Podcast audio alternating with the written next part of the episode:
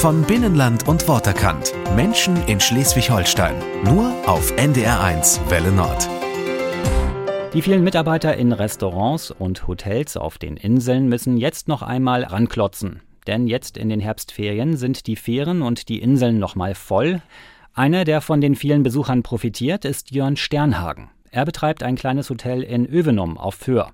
Und dort ist er bekannt wie ein bunter Hund. Mittlerweile steht er selbst nicht mehr den ganzen Tag über im Hotel, vielmehr schreibt er Gedichte und fotografiert. Nils Hansen hat den Lyriker, Fotografen, Publizisten, Hotelier und Gastronom Jörn Sternhagen aus Övenum besucht. Schau, wie's Dünengras sich regt. Jörn Sternhagen schreibt. Neben ihm ein heißer Grog, vor ihm die Nordsee. Der salzige Wind bläst in den Strandkorb am Südstrand in Wieg. Vor ihm spielen ein paar Kinder im Schlick, dick eingepackt mit Mütze und Schal. Ein kleiner schwarzer Hund sprintet übers Watt. Inspiration für Jörn Sternhagen. Ich kann ja auch im Herbst, aber auch im, im Frühling sitzen und die Sonne schon genießen, wie jetzt auch im Strandkorb.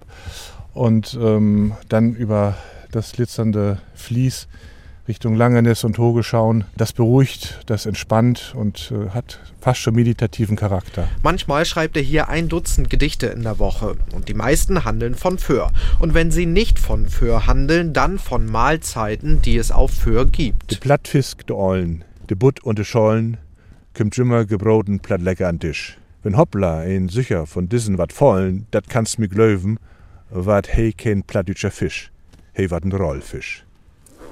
Mittlerweile hat Jörn Sternhagen so einige Bild- und Gedichtbände veröffentlicht. Wobei, bevor es zu denen kam, ähm, habe ich einen Großteil meiner Freizeit dem Fotografieren noch gewidmet. Da entstanden die ersten äh, Bildbände über die Insel Föhr. Und ähm, nebenher gab es natürlich auch noch ein Kochbuch, weil viele Gäste mich fragten, na Sternhagen, wie ist das Rezept? Und das ging mir so ein bisschen auf den Nerv. Da habe ich gesagt, so, du machst erstmal ein Kochbuch. Und äh, so bekam ich über die Kochbücher, über die Bildbände Lust, ein Gedichtband zu machen. Die Texte über Plattfisch, Poulade und Creme Karamell liest er mitunter auch in seinem Hotel. Bringen wir dann gleich auf Ihr Zimmer hoch. Der Generalschlüssel liegt hier schon. Eröffnet hat er das Landhaus 1998, damals aus der Not heraus. Eigentlich kommt Jörn Sternhagen nämlich aus Niedersachsen. Da konnte der heute 57-Jährige aber nicht bleiben. Voraus ging innerhalb unserer Familie eine Unstimmigkeit mit meinem Vater. Meine Eltern hatten damals schon einen Hotelbetrieb und ich sollte den Hotelbetrieb übernehmen. Und meistens klappt es ja, bei uns hat es eben nicht so sehr geklappt, weil zwei Eichen zu eng beieinander standen. Und so musste die jüngere Eiche eben weichen und wir bekamen dann den Tipp durch einen Freund, hier auf Föhr gäbe es ein Rätehaus zu kaufen. Und so sind wir hier angefangen mit vier kleinen Kindern. Mittlerweile sind die erwachsen, arbeiten und studieren auf dem Festland. Anders als ihr Vater Jörn Sternhagen wollten sie nicht auf der Insel bleiben. Hotel, Restaurant, Fotografie und Lyrik. Mit den Jahren wurde das alles sehr, sehr viel. Zu viel. Vor ein paar Jahren haben Ärzte das Burnout-Syndrom festgestellt.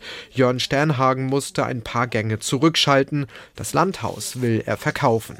Besonders stolz sei er auf die Mitarbeiter, seine Weggefährten, wie er sie nennt. Sie haben ihm durch die schwere Zeit geholfen. Mein letzter Koch, der Philipp, ein sehr guter junger Mann, war jetzt noch hier auf Föhr, hat in einem Sternenlokal sich den letzten Schliff geholt und äh, kocht jetzt zum Beispiel in Japan. Und ein, ein anderer Mitarbeiter von mir, der Christoph Neute, den wir auch als Sohn praktisch mit im Betrieb hatten, ist jetzt ganz erfolgreich tätig in einer Kuhklinik und äh, managt das dort. Für den ehemaligen Mitarbeiter Christoph Nolte war die Zeit bei Jörn Sternhagen prägend. Ja, wenn ich so daran zurückdenke, war es eine sehr schöne Zeit, eine sehr lehrreiche Zeit und das Schöne ist, dass der Kontakt immer noch besteht, dass er nicht abgebrochen ist. Ganz im Gegenteil. Heute ist Jörn Sternhagen für den ehemaligen Azubi Christoph Nolte ein Freund und Mentor. Ja, wir treffen uns schon häufig. Wenn es die Zeit natürlich zulässt, dann treffen wir uns sich mal auf einen Kaffee, schnackt gemütlich miteinander, was so Stand der Dinge ist. Ja, doch, also da hat sich in der Zeit wirklich was entwickelt, auch menschlich zwischen uns. Wie es weitergeht für Jörn Sternhagen, weiß auch Christoph Nolte noch nicht.